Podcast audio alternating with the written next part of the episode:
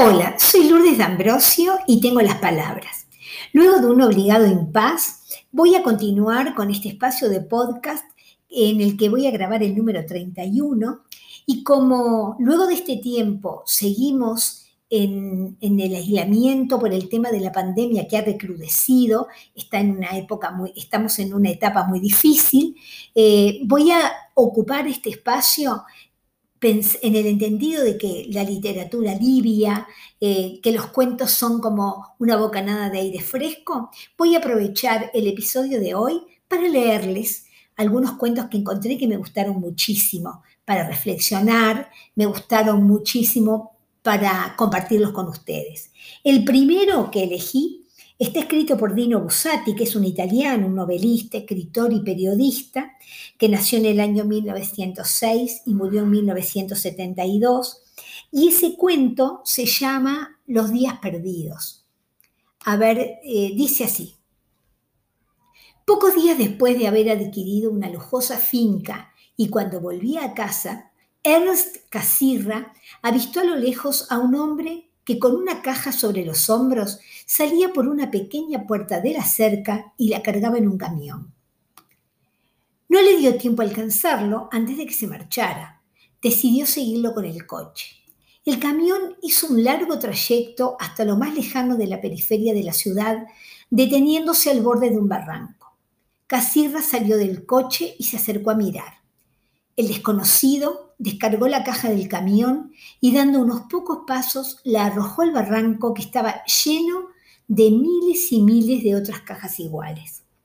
Se acercó al hombre y le preguntó, te he visto sacar esa caja de mi finca. ¿Qué había adentro? ¿Y qué son todas esas otras cajas?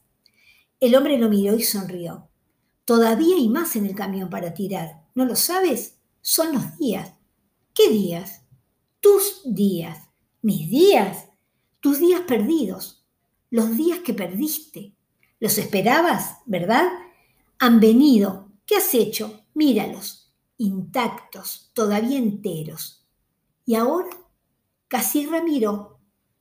Formaban una pila inmensa, bajó por la pendiente escarpada y abrió uno.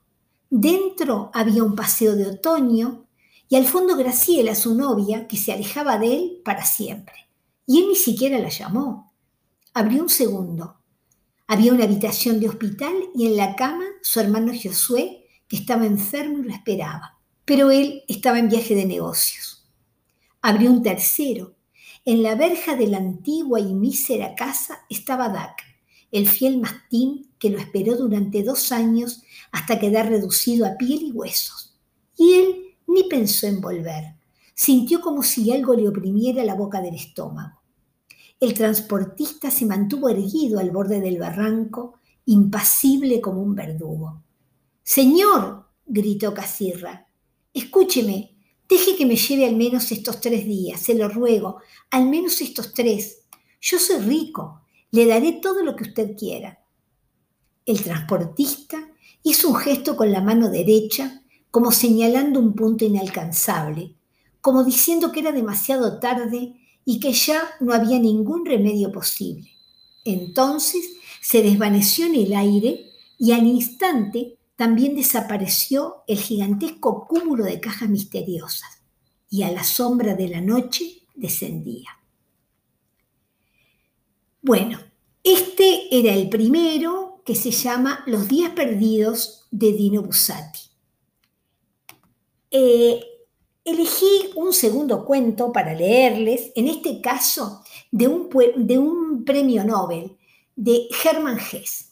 Hermann Hesse eh, es un alemán, nacido en 1877 y murió en 1962, que fue un escritor eh, muy famoso, ya les digo, ganó el premio Nobel, este, tiene unos libros muy conocidos como Siddhartha, el lobo estepario, Demian, y leí este cuento, me gustó mucho y también me parece como que deja una reflexión y por eso lo seleccioné para leérselos hoy a ustedes. El cuento se llama Leyenda China y dice así, de Hermann Hesse. Esto se cuenta cerca acerca de Mencier. Cuando supo que últimamente los artistas jóvenes se ejercitaban en colocarse cabeza abajo, decían que para ensayar una nueva visión, inmediatamente Mencier practicó también este ejercicio. Y después de probarlo un rato, declaró a sus discípulos, cuando me coloco cabeza abajo, se me presenta el mundo bajo un aspecto nuevo y más hermoso. Esto se comentó, y los jóvenes artistas se ufanaban no poco de que el anciano maestro hubiese respaldado así sus experimentos. Se sabía que apenas hablaba y que enseñaba a sus discípulos no mediante doctrinas, sino con su simple presencia y su ejemplo. Por eso sus manifestaciones llamaban mucho la atención y se difundían por todas partes.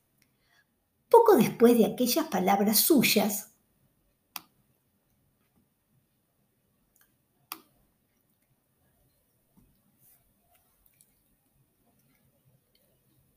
después de aquellas palabras suyas, hubiesen hecho las delicias de, los innovadores y sorprendido incluso indignado a muchos de los antiguos, se supo que había hablado otra vez. Contaban que había dicho, es bueno que el hombre tenga dos piernas, porque ponerse cabeza abajo no favorece la salud. Además, cuando se incorpora uno, el que estuvo cabeza abajo, el mundo se le representa doblemente más hermoso que antes. Estas palabras del maestro escandalizaron a los, a los jóvenes antipodistas, que se sintieron traicionados o burlados, y también a los mandarines. Tal día dice Mencié tal cosa y al día siguiente dice lo contrario, comentaban los mandarines. Es imposible que ambas sean verdaderas. ¿Quién hace caso del anciano cuando le flaquea el entendimiento. Algunos fueron a contarle al maestro lo que decían de él, tanto los innovadores como los mandarines. Él se limitó a reír y como sus seguidores le demandaron una explicación, dijo, la realidad existe, pequeños míos, y eso es incontrovertible. Verdades, en cambio, es decir, opiniones acerca de la realidad expresadas mediante palabras hay muchas y todas son tan verdaderas como falsas. Y por mucho que insistieron los discípulos, no consiguieron sacarle una sola palabra más. Me gustó mucho este cuento de Hermann Hesse y me pareció muy bueno traérselos hoy para ustedes. El siguiente cuento es este, ya nos vamos a otro tema, porque me voy a, dedicar a leerles el cuento de una mujer, de Margaret Atwood. Margaret Atwood es una escritora canadiense contemporánea que eh, es crítica literaria, es profesora, es activista política, es una mujer que nació en el año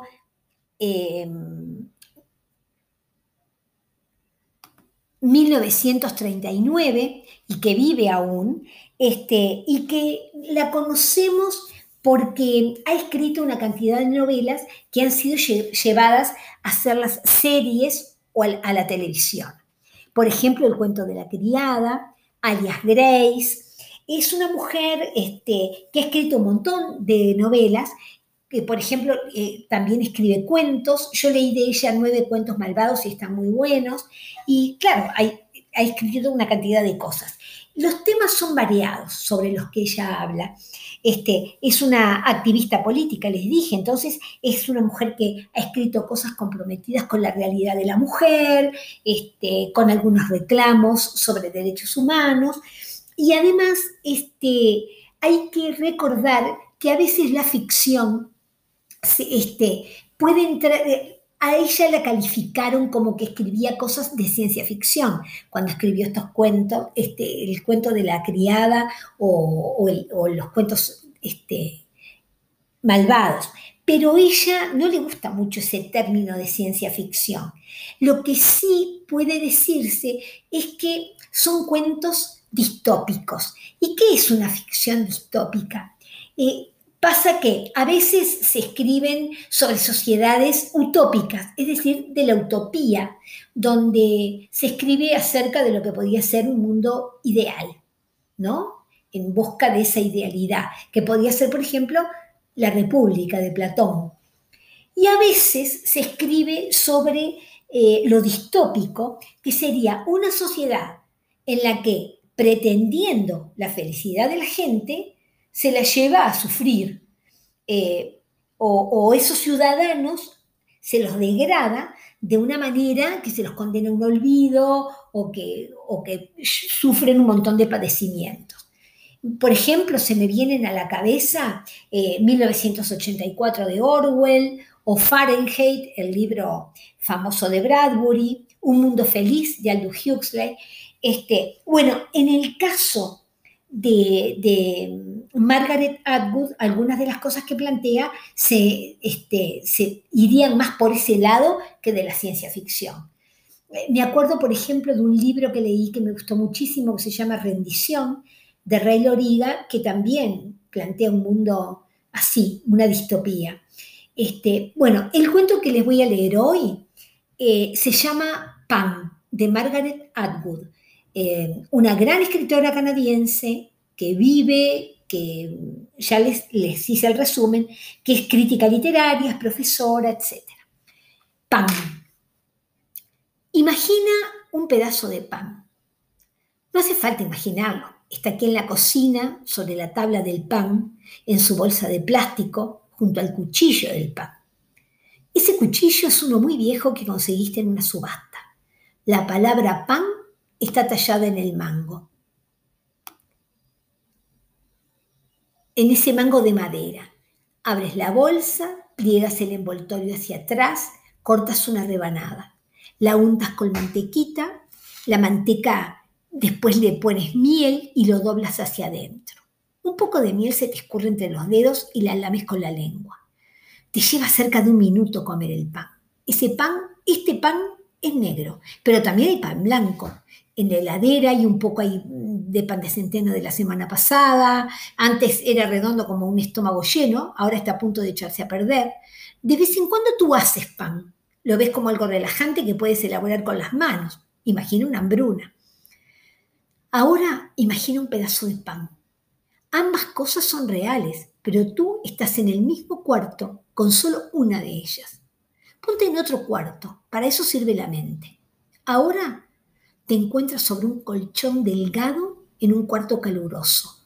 Las paredes hechas de tierra seca y tu hermana, más joven que tú, está contigo en el cuarto. Tiene mucha hambre. Su vientre está hinchado, las moscas se le posan en los ojos, tú las espantas con las manos, tienes un trapo sucio pero húmedo y se lo pones en los labios y en la frente. El pedazo de pan es el mismo pan que has estado guardando desde hace días Sientes la misma hambre que ella, pero todavía no te sientes tan débil. ¿Cuánto va a durar eso? ¿Cuándo vendrá alguien con más pan? Piensas en salir a ver si encuentras algo para comer, pero afuera las calles están infestadas de carroñeros y el hedor de los cuerpos lo llena todo. ¿Deberías compartir el pan o dárselo a tu hermana? ¿Deberías comer tú el pedazo de pan? Porque después de todo tú tienes una mejor oportunidad de sobrevivir, eres más fuerte. ¿Cuánto tiempo tardarás en decidirlo?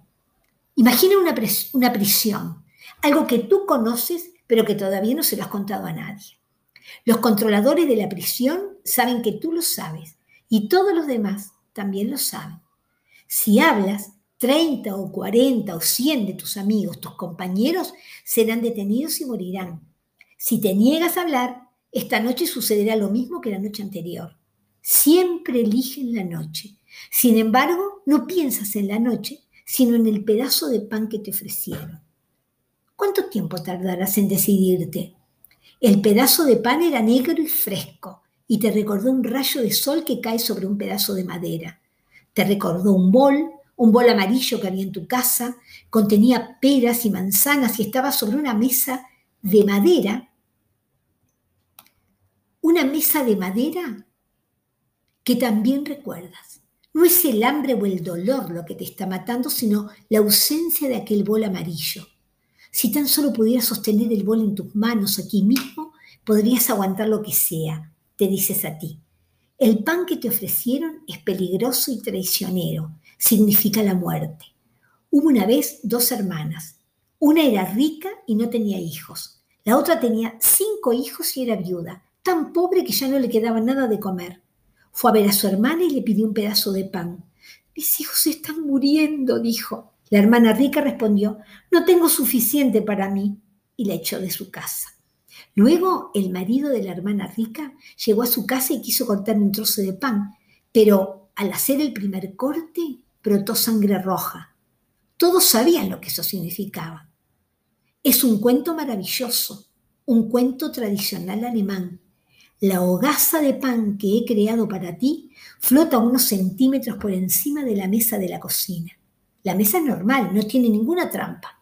Un paño azul de cocina flota bajo el pan y no hay hilos que sujeten al techo el paño o el pan ni la mesa al paño. Ya lo has comprobado al pasar la mano por debajo y por arriba y no has tocado pan.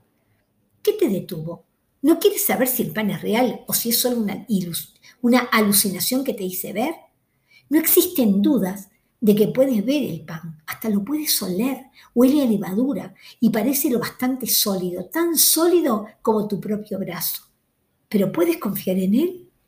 ¿Puedes comerlo? No quieres saberlo, imagínalo. Bueno, esto fue Pan de Margaret Atwood. Y bueno, este fue un capítulo eh, de, en el reinicio del podcast de Tengo las Palabras. Espero que les haya gustado, tanto el de Dino Bussati, que me pareció precioso, el de los días perdidos, el de mm, La leyenda china de Hermann Hesse y Pan de Margaret Atwood. Eh, prometo volver muy prontito. Hasta luego.